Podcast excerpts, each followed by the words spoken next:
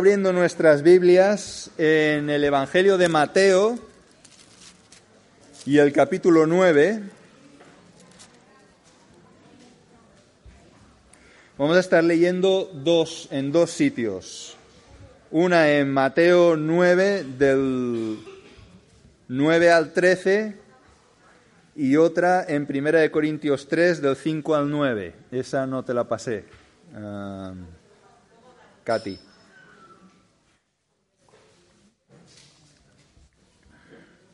Bien, empezamos con Mateo 9, del 9 al 13, es el llamamiento de Mateo.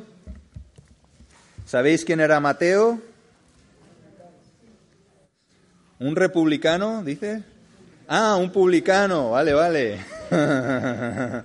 sí, Mateo era publicano. ¿Sabéis lo que significa cuando la palabra del Señor dice que alguien era publicano? Que era recaudador de impuestos, efectivamente, y Mateo recaudaba los impuestos para, uh, para el, sí, el, el, ejército opresor, ¿no? que en este caso era Roma, y por lo tanto no caía muy bien, porque además los publicanos tenían la mala costumbre de cobrar más de lo que tenían que cobrar, ¿no? Entonces le robaba todo lo que podían a los que cobraba, a los que pagaban sus impuestos. Entonces Mateo no era una persona muy querida entre la gente, vamos a decir, ¿vale?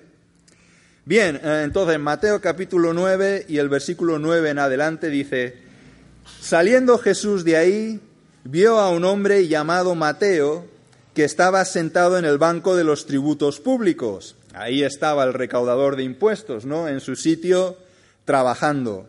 Y le dijo Jesús, sígueme. Y Mateo se levantó y lo siguió. Aconteció que estando él sentado a la mesa en la casa, muchos publicanos y pecadores que habían llegado se sentaron juntamente a la mesa con Jesús y sus discípulos. Cuando vieron esto los fariseos dijeron a los discípulos, ¿por qué come vuestro maestro con los publicanos y pecadores? Al oír esto, Jesús les dijo, los sanos no tienen necesidad de médico, sino los enfermos. Id pues y aprended lo que significa, misericordia quiero y no sacrificios, porque no he venido a llamar a justos, sino a pecadores al arrepentimiento. Y ahora saltamos a Primera de Corintios, capítulo 3.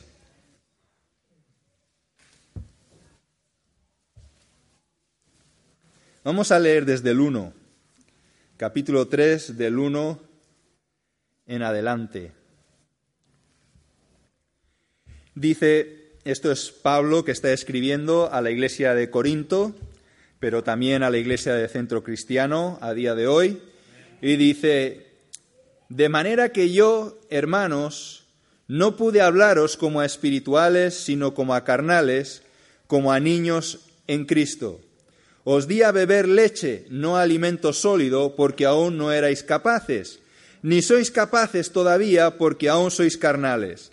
En efecto, habiendo entre vosotros celos, contiendas y disensiones, ¿no sois carnales y andáis como hombres? Pues cuando uno dice yo ciertamente soy de Pablo y el otro yo soy de Apolos, ¿no sois carnales? ¿Qué pues es Pablo y qué es Apolos? Servidores por medio de los cuales habéis creído, y eso según lo que a cada uno concedió el Señor. Yo planté, Apolo regó, pero el crecimiento lo ha dado Dios. Así que ni el que planta es algo, ni el que riega, sino Dios que da el crecimiento. Y el que planta y el que riega son una misma cosa, aunque cada uno recibirá su recompensa conforme a su labor. Porque nosotros somos colaboradores de Dios y vosotros sois labranza de Dios, edificio de Dios. Amén. Hasta aquí. Vamos a orar. Aleluya. En esta mañana te queremos dar gracias una vez más por tu presencia en nuestro medio. Gracias, Señor, porque tú avivas nuestros corazones, Señor. Gracias, Señor, porque tú nos fortaleces y nos llenas, Señor. Y sabemos, Señor, que sin ti nada somos. Gracias porque nos hemos podido reunir aquí un grupo, Señor, de tus hijos, Señor, para alabarte, para exaltarte, Señor. Y cada día, Señor, te necesitamos más, Señor. Cada día te necesitamos más.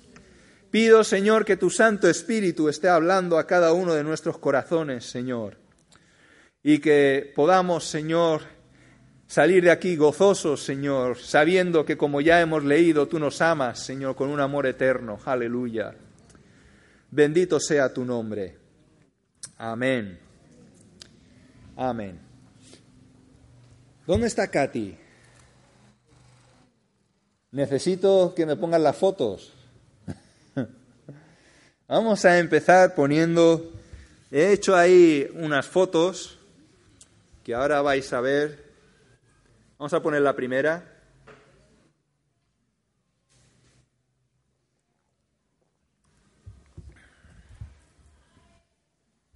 Bien, ¿quién me sabe decir qué es eso? Una planta, ¿eh? En ruinas. ¿Alguien sabe qué tipo de planta es? Bueno, que no sea mi mujer. Yo ya sé que ella lo sabe. ¿Alguien sabe qué tipo de planta es? No, no es, no es tomate. Tampoco es una enredadera, no. ¿Eh? Es un almendro. Pero te lo has soplado. No, no, lo has visto tú. Muy bien. Enhorabuena. Un aplauso para Manoli.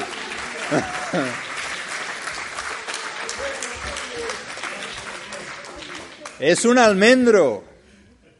Es un almendro. Vosotros sabéis, a mí me lo regalaron uh, eh, siendo la almendrita y estaba saliendo así el, el tallo, ¿no? Estaba saliendo el tallo y quien me lo regaló me dijo, para que lo hagas florecer. Digo, bueno, lo intentaremos, por lo menos. Es un entonces es un árbol, ¿eh? no es una planta, es un árbol. ¿eh? Mide, aún le queda un poco para parecer un árbol, pero es un arbolito y es un almendro. Y como muy bien habéis dicho, pues la verdad es que tiene una pinta Hace, no sé si fue el año pasado o el anterior, cuando nos lo regalaron, pues empezamos a, a cuidarlo y tal, y en nada de tiempo creció, pues, sí, la mitad de lo que está ahí. en lo que se hizo un, un par de semanas, pegó un tirón y de repente dejó de crecer. Y estuvo como casi un año ahí, y además se puso marrón. Y nosotros estábamos pensando, ¿se habrá muerto? Nosotros lo regamos por si acaso. y pensé, ¿estará muerto? ¿Qué no lo tiraremos? Bueno, vamos a aguantar un poco más. Bien, aguantamos un poco más y de repente empezaron a salirle las ramitas que tiene. ¿Cuántas ramas tiene? Uno, dos, tres, cuatro, cinco, ¿no? Más o menos. Cinco ramitas. Uy, pues está vivo. Le salieron unas hojas y tal, y bien, lo seguimos regando. Y entonces pegó otro tirón y dejó otra vez de crecer. ¿no? El año pasado, a finales de verano, y eh, esta foto la saqué ayer, que se están cayendo las hojas, ¿no? y de hecho esta semana Eliana y yo nos estábamos preguntando otra vez, ¿esta planta estará viva o estará muerta? Porque no está dando señales de ningún tipo. ¿Eh? Y Eliana me dice, ¿pero lo estás regando? Yo digo, sí, de vez en cuando lo riego. Digo, lo que pasa es que creo que lo riego demasiado, porque estuve leyendo en Internet, en Google, y en Google dice que si la hoja se encoge para adentro es que no tiene suficiente agua. Y si se sale para afuera es que tiene demasiada agua. Yo no entiendo mucho del tema, ¿no? Pero eso es lo que yo he leído en Google. Y me di cuenta, si os fijáis, pues las hojas están, ahí no se nota mucho, pero las hojas están dobladas hacia atrás.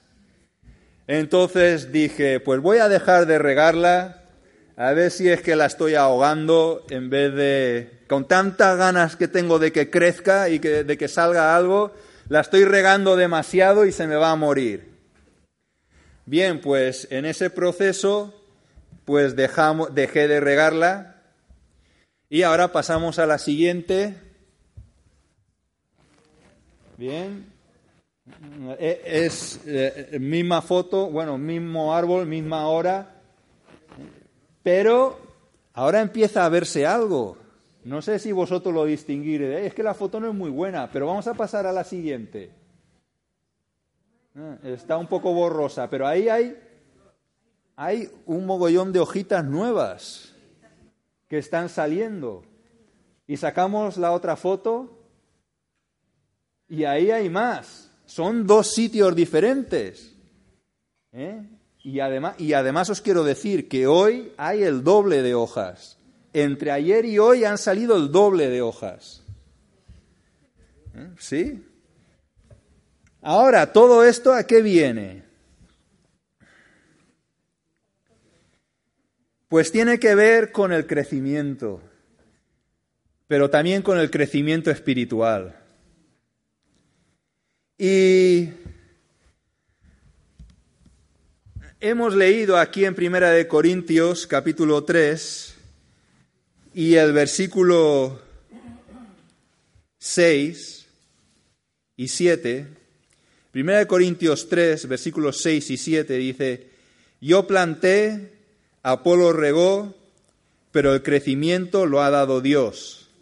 Así que ni el que planta es algo, ni el que riega, sino Dios que da el crecimiento. Y muchas veces nos ocurre como ocurre con este arbolito. Sabéis, cada uno de nosotros tenemos un proceso de crecimiento en el Señor. Y pues no crecemos siempre a la misma velocidad. A veces estamos, oh, que nos comemos el mundo, espiritualmente hablando. ¿Eh, ¿No os ha pasado eso?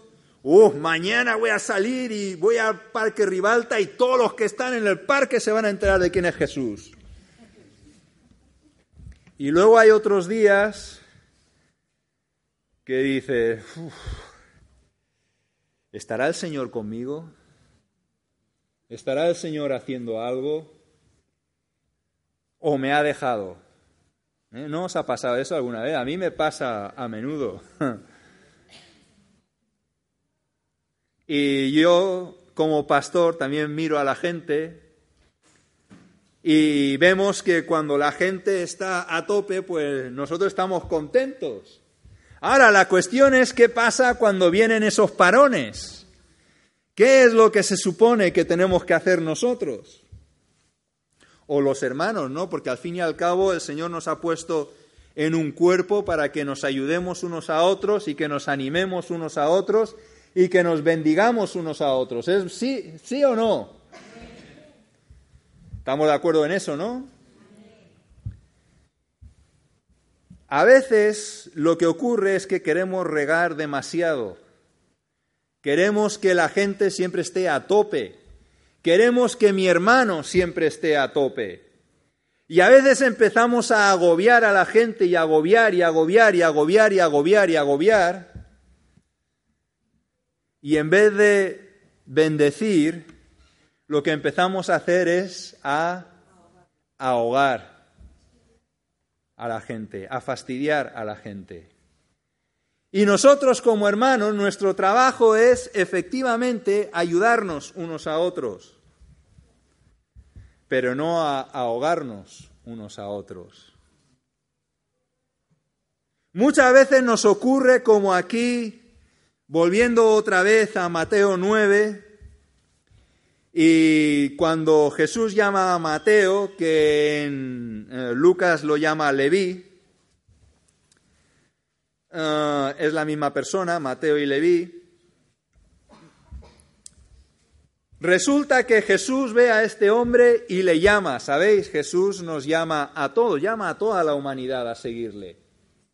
Ahora, algunos hacemos como Mateo, que mm, vamos a por Jesús cuando nos llama y otros hacen como el joven rico. ¿Os acordáis del joven rico?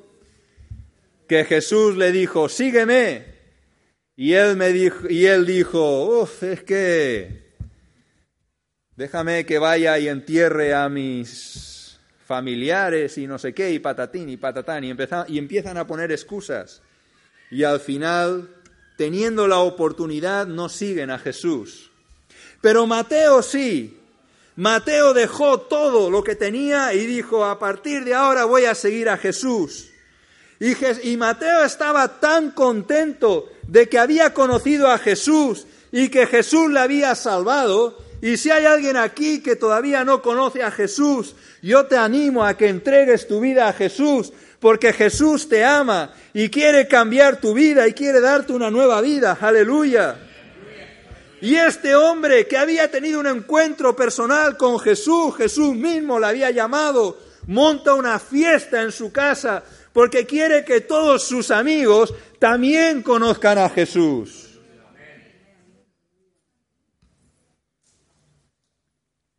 Es interesante, porque hay personas que ni siquiera son capaces de hablar con su compañero de trabajo más cercano, ¿verdad?, acerca de Jesús. Sin embargo, este se lo dijo a todo el que quiso escuchar. Y además lo invitó, los invitó a su casa. Invitó a Jesús a su casa. Porque Jesús estaba con él o él estaba con Jesús. Para que todos pudieran conocer a Jesús y todos pudieran ser salvos. Ahora bien, Ahí estaban las personas que parecen muy santas, parecen muy santas, pero se dedican a criticar a los demás. Parece, hay gente a quien le molesta que otros sean bendecidos. estaban los escribas y los fariseos.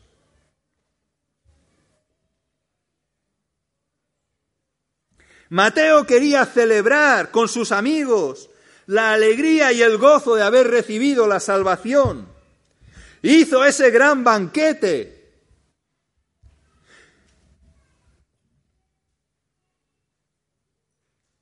Sin embargo, ahí estaban los fariseos. Inmediatamente los fariseos se pusieron a criticar el que Jesús comiera con publicanos y con pecadores. ¿Os suena? Yo recuerdo hace algunos años atrás, cuando nosotros estábamos ahí trabajando en Oropesa, nos invitaron a cenar eh, una, sí, una pareja de jóvenes. No estaban casados, se habían rejuntado ¿eh? y nos invitaron a cenar. Y nosotros pues fuimos. ¿No? Nos invitan a cenar, qué bien, una oportunidad para hablar con ellos. Y hablamos con ellos de su situación, les dijimos cuál era su situación, que esa situación es incorrecta delante de Dios, que es pecado, el rejuntarse no es lo mismo estar rejuntado que casado, ¿eh? porque el que se casa eh, hace un juramento ante Dios y los hombres, el que se rejunta lo hace por su cuenta. ¿Eh? Y, y nosotros fuimos. ¿Qué pasó el domingo siguiente? Todo el mundo criticando. Ah, han ido comer con estos rejuntados, que son unos pecadores, pecadores. ¿Cómo es posible que se junten con los pecadores? ¿Os suena? ¿Sabéis con quién se juntaba Jesús? Jesús se juntaba con los pecadores. Jesús no se juntaba con los fariseos y con los escribas. Eran los escribas y los fariseos que le buscaban a él porque le tenían envidia para pincharlo. ¿Eh? Pero Jesús se juntaba con los pecadores. Y mis hermanos, en esta mañana os quiero decir que Jesús ha venido a buscar a los pecadores. Jesús ha venido a buscar a los pecadores. Y que es Jesús el que da el crecimiento. A nosotros a veces nos gustaría que la gente creciera de otra manera o hiciera las cosas de otra manera o pensaran de otra manera o... Y podríamos decir, ¿y quién soy yo? ¿Y quién soy yo para juzgar a otro? ¿Quién soy yo? Evidentemente el Señor me ha llamado para ayudar. Pero yo, si volvemos otra vez a la planta, al arbolito, yo por más que lo riegue, no voy a conseguir que crezca más rápido. O si cogiera la planta y la estirara, no conseguiría que creciera más rápido. ¿Es verdad o no es verdad? Y si yo cogiera a Rafa, porque estás aquí delante, Rafa, si no cogería a Miguel, que está justo detrás. Por más que Eliana le cogiera de los pies y yo de las orejas y le estiráramos para que creciera más, no podríamos conseguir que creciera más.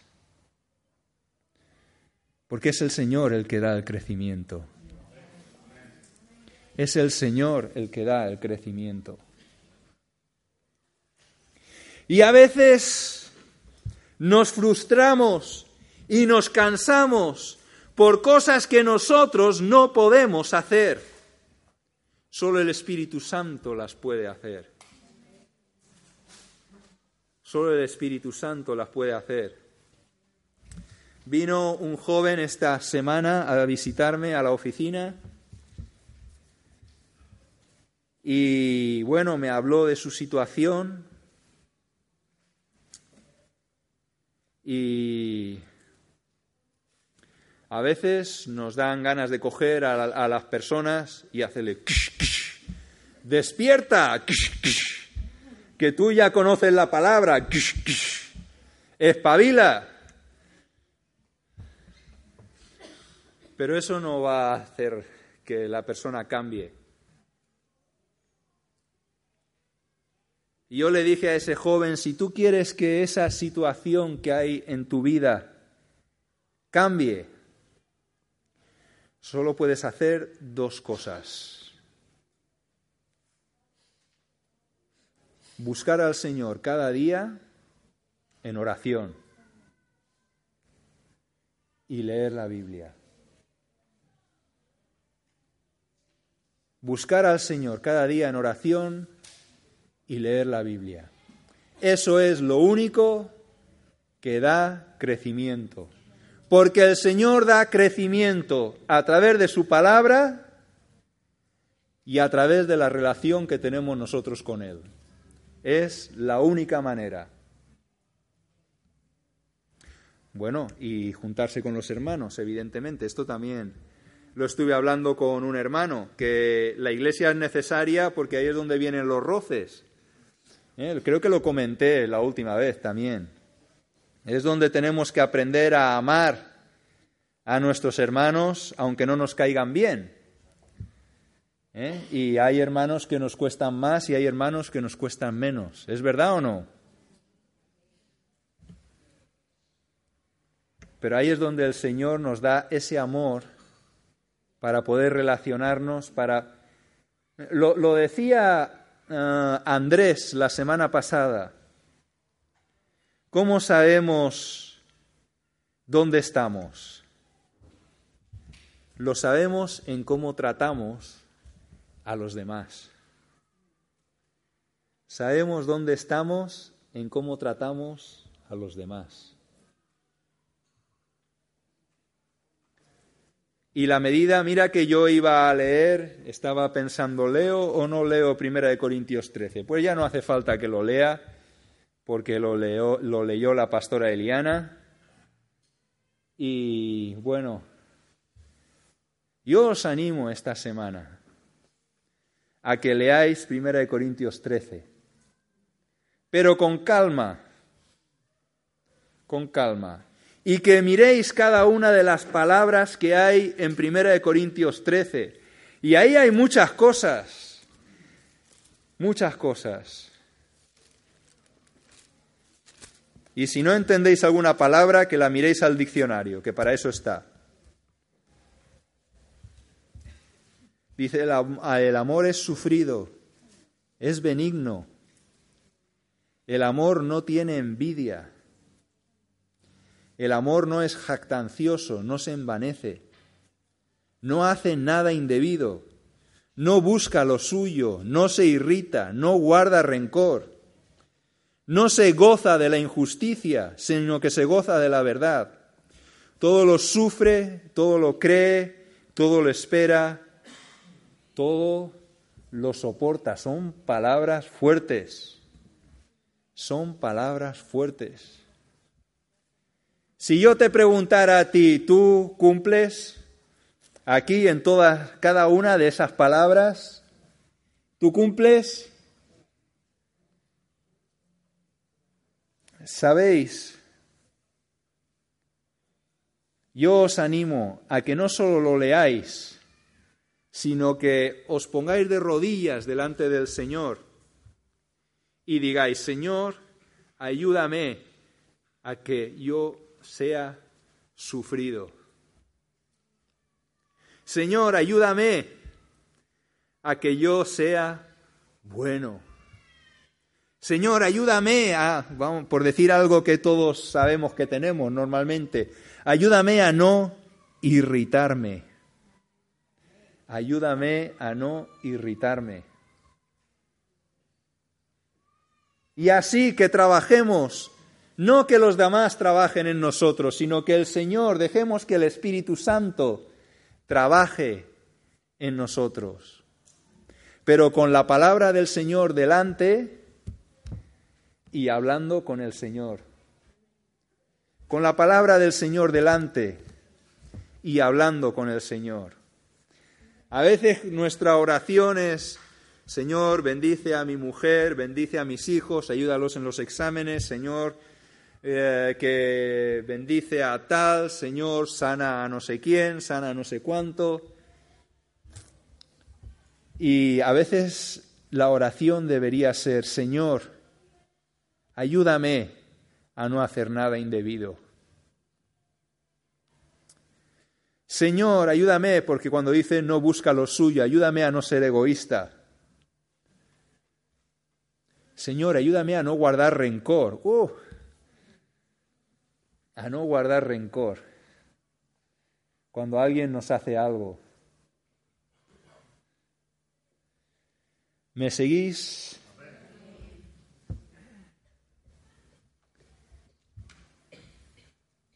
Aleluya.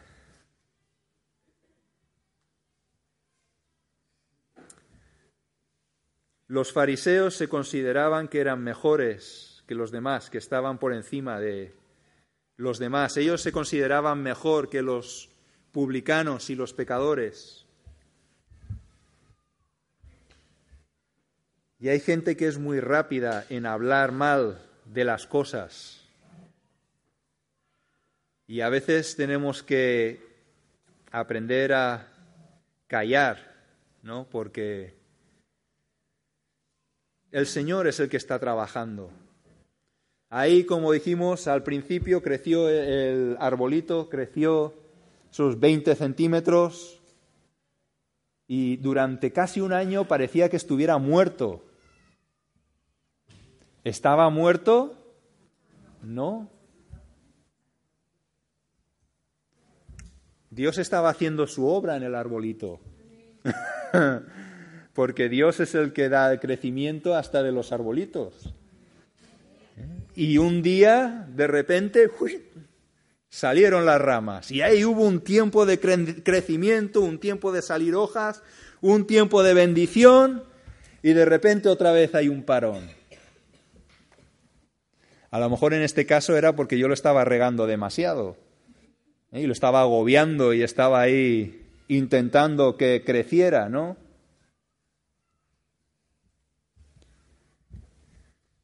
Hasta que dejé de intentar yo imponer mi criterio y dejé que el Señor hiciera su trabajo y empezó a crecer otra vez el árbol. ¿Me seguís?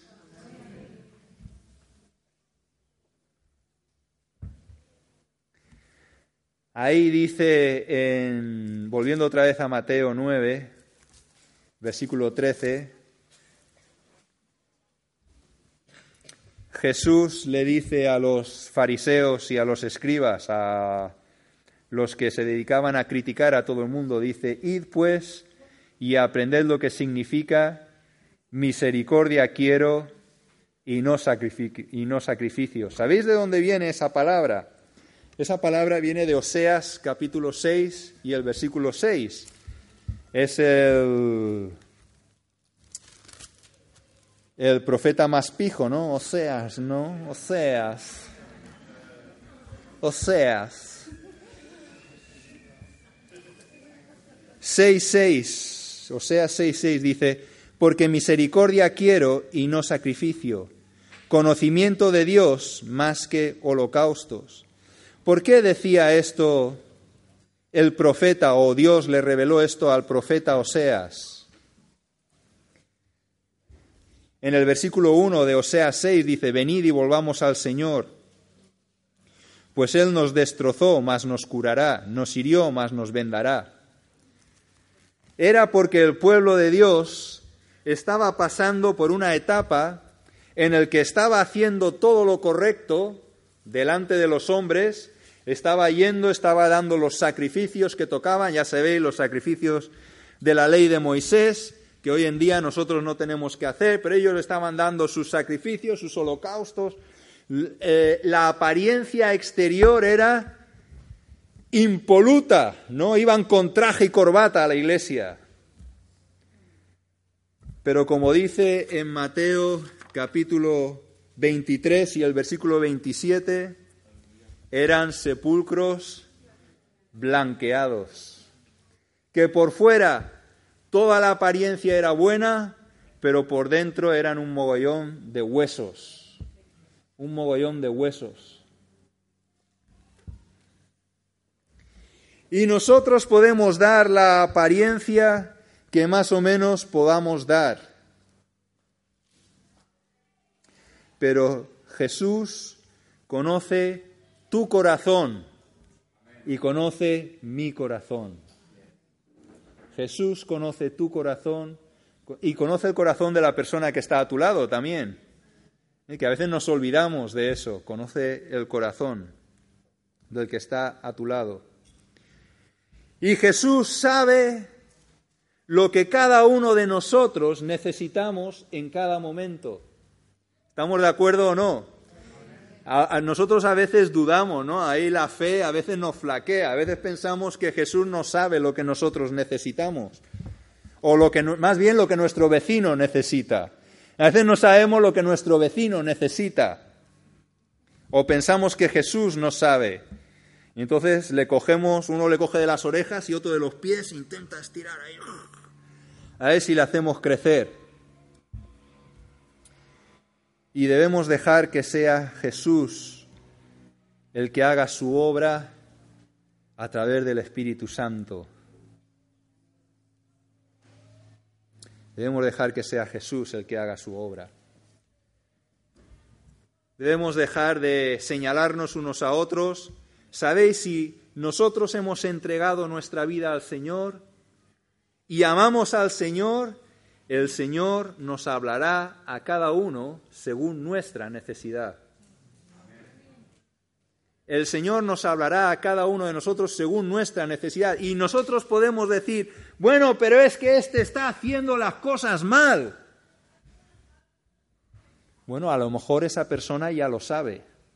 Normalmente el que ama a Cristo y está haciendo algo mal, normalmente lo sabe, porque la palabra del Señor dice que tenemos la mente de Cristo. ¿Eh? ¿Estamos de acuerdo? Entonces normalmente ya lo sabe. Lo que pasa es que aún tiene sus luchas. Tiene sus luchas todavía.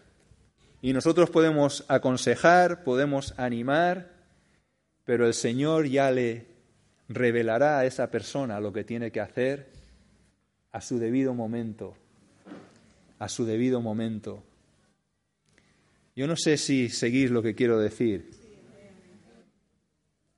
Yo me he dado cuenta que por más que le demos la paliza a la gente, si el Espíritu Santo no obra, estamos perdiendo el tiempo. Entonces, ¿qué es lo mejor que podemos hacer? Podernos de rodillas y orar. No solo por los demás, Señor, te pido por ese que está rejuntado, que tú le hables para que no, para que se dé cuenta que está mal. No, ora por ti, Señor, dame paciencia. Señor, déjame ver. Señor, quita toda irritación.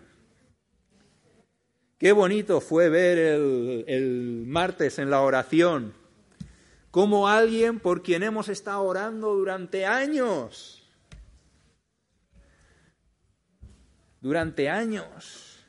Y que también conoce la palabra y alguna vez le hemos metido caña, ¿no? Aunque ya dejamos de hacer eso hace tiempo, yo por lo menos. Qué bonito fue verlo aparecer ahí a la oración. Y dices, ¿y este? ¿Por qué está aquí? Y ahí estaba quebrantado los que estuvimos el martes sabemos de lo que estamos hablando. ¿Somos nosotros los que hacemos la obra? No. Es el Espíritu Santo el que hace la obra. Y debemos dejar que sea el Espíritu Santo el que haga la obra. Eso no quiere decir que nosotros si vemos que algo está mal y sabemos que está mal, no podamos decir, hermanito, ¿eh? Hay que poner un poquito de agua, ¿no? Si no se muere. Un poquito de agua. Pero no hay que ahogarlo. ¿Eh? No sé si me explico. ¿eh? El poquito de agua es, es necesario, pero no hay que ahogar. No hay que ahogar. Que el Señor nos ayude. Yo voy a leer dos versículos más. Mi versículo favorito Romanos 5, 8.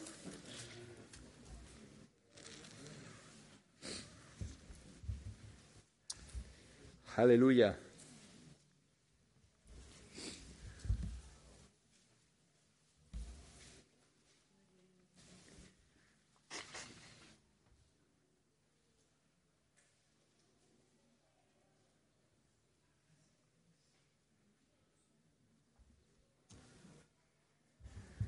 Aleluya. Yo sé que si no fuera por la gracia y misericordia de Dios, yo no estaría aquí en esta mañana. Pero es el Señor el que hace la obra. Romanos 5.8 dice, pero Dios muestra su amor para con nosotros en que siendo aún pecadores, Cristo murió por nosotros. Y yo pongo, me pongo a mí, ¿no? Digo, pero Dios muestra su amor para con mí para conmigo, en que siendo un pecador, Cristo murió por mí. Cristo murió por mí. Y por eso puedo estar aquí hoy. Y vamos a primera de Timoteo 1.15.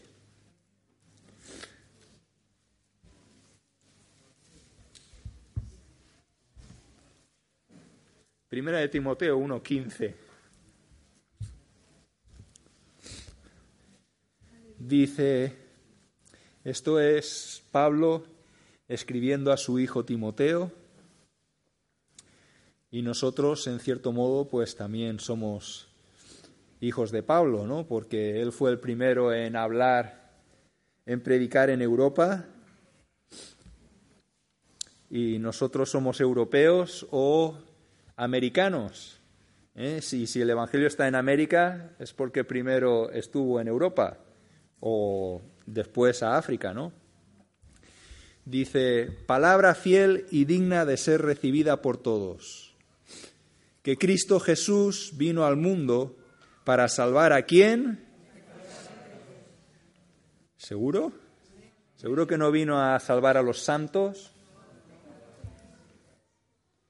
A veces entramos, eh, vemos a gente entrar, gente que no ha entrado nunca en la iglesia, a lo mejor en una iglesia lo vemos entrar y viene con sus piercings, sus tatuajes, sus rastas, su camiseta que pone Iron Maiden, amo al diablo y... Y decimos, no, con esa apariencia no. Tú imagínate que tienes un accidente y vas al hospital a urgencias y el doctor te dice, no, con esa apariencia no. ¿No? ¿Eso es lo que te dicen en urgencias? Pues Jesús tampoco. Y nosotros menos. ¿Me seguís? Dice, palabra fiel y digna de ser recibida por todos que Cristo Jesús vino al mundo para salvar a los pecadores. Y dice Pablo, de los cuales yo soy el primero.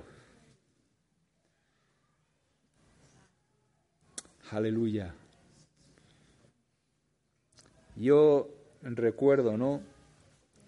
Cómo mi padre daba el testimonio de que empezó a venir a la iglesia, eso estamos hablando de cuando aún estábamos en Chiribella, eso hace 40 años ya, ostras, qué viejo que soy. 30, hace 35 años, algo así, no sé. Menos mal que tengo a mi mujer que me mantiene joven.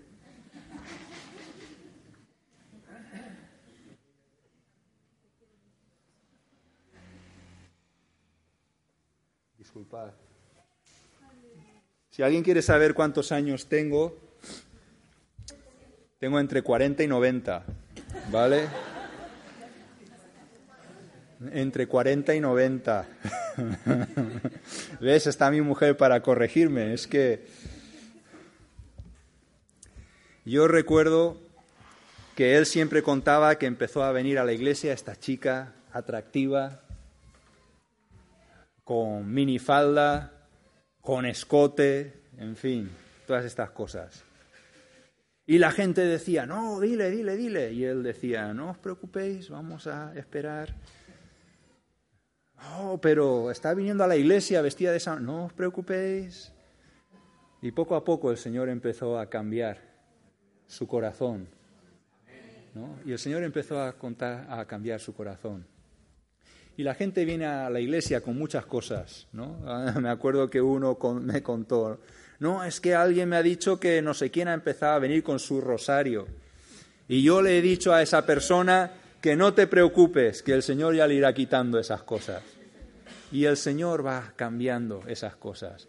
Cuando nosotros queremos forzar las situaciones, ahí es cuando viene la confusión, ¿no? Los que nos miran desde fuera dicen, no, es que esos dicen que hay que hacer tal, tal, tal, tal, tal, tal, tal. Y a veces hemos pecado de eso, de que la iglesia dice que tenemos que hacer tal, tal, tal, tal, tal. En vez de dejar que sea el Espíritu Santo el que haga tal, tal, tal, tal, tal en los corazones de las personas. Y nosotros debemos aprender a dejar que sea el Espíritu Santo el que haga su obra. ¿Estáis conmigo? Amén. Que el Señor os bendiga. Vamos a orar. Aleluya. Señor Jesús, una vez más te queremos dar gracias por tu palabra. Y sabemos que tu palabra es fiel y verdadera. Aleluya. Y que es tu palabra la que nos limpia, Señor. Y que es tu Espíritu Santo el que nos ayuda a poner en práctica tu palabra. Gracias, Señor, porque tú nos enseñas y nos muestras, y yo te pido, Señor, que tú nos ayudes, que tú nos ayudes, Señor, a realmente a confiar en ti, Señor, a tener, Señor, nuestra esperanza en ti, Señor, y dejar que seas tú el que vaya haciendo la obra en cada corazón y en cada vida, Señor.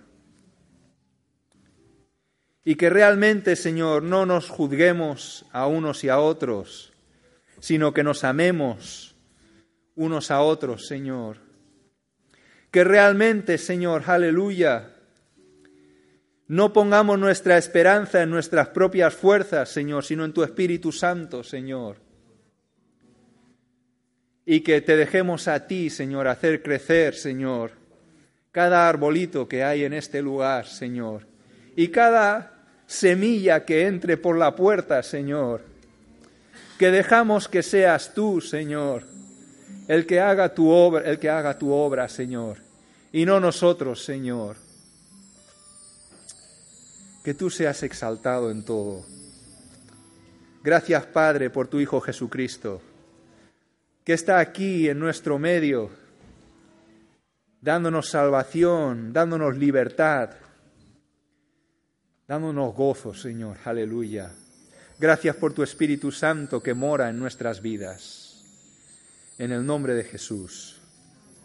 Aleluya. Si en esta mañana alguien necesita oración, pues yo te invito a que pases aquí delante para que podamos estar acompañándote en oración y que realmente sea el Espíritu Santo el que haga la obra en ti.